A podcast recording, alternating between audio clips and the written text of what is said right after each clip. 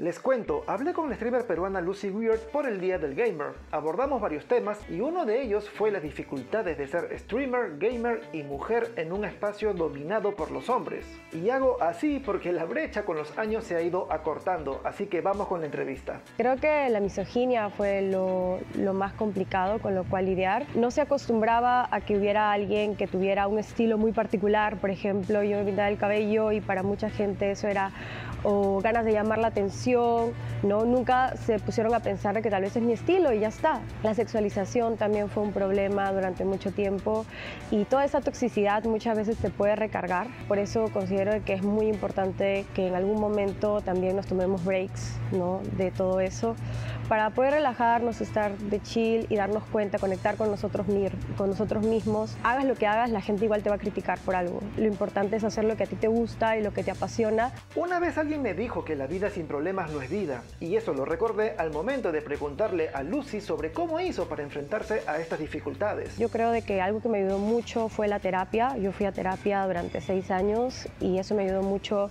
a entenderme mejor, a entender mis sentimientos, a no culparme por las cosas negativas que me decían otros y también a comprender de que siempre tengo que ser fiel a mí misma y si no estoy lastimando a nadie en el camino, entonces no es algo malo lo que estoy haciendo, ¿no? Y no merezco esa toxicidad que me pueden tirar otros. Cuando tú estás detrás de una pantalla tienes mucho más desgaste mental porque es exponerte a muchas opiniones ajenas que por más que no te definan, igual de cierta forma llega a afectarte de algún modo, ¿no? Todos tenemos sueños y creo que es importante no rendirse, ¿no? Tal vez tomarse un break un ratito, pero siempre ir, seguir adelante.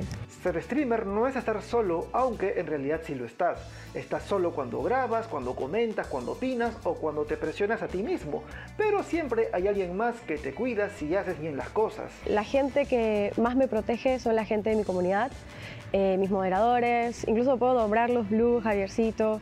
Creo que todos ellos me han protegido en su momento, eh, evitando de que yo lea esos comentarios, moderando a esa gente tóxica. Creo que mi propia comunidad me ayuda a aprender, así como ellos aprenden de mí.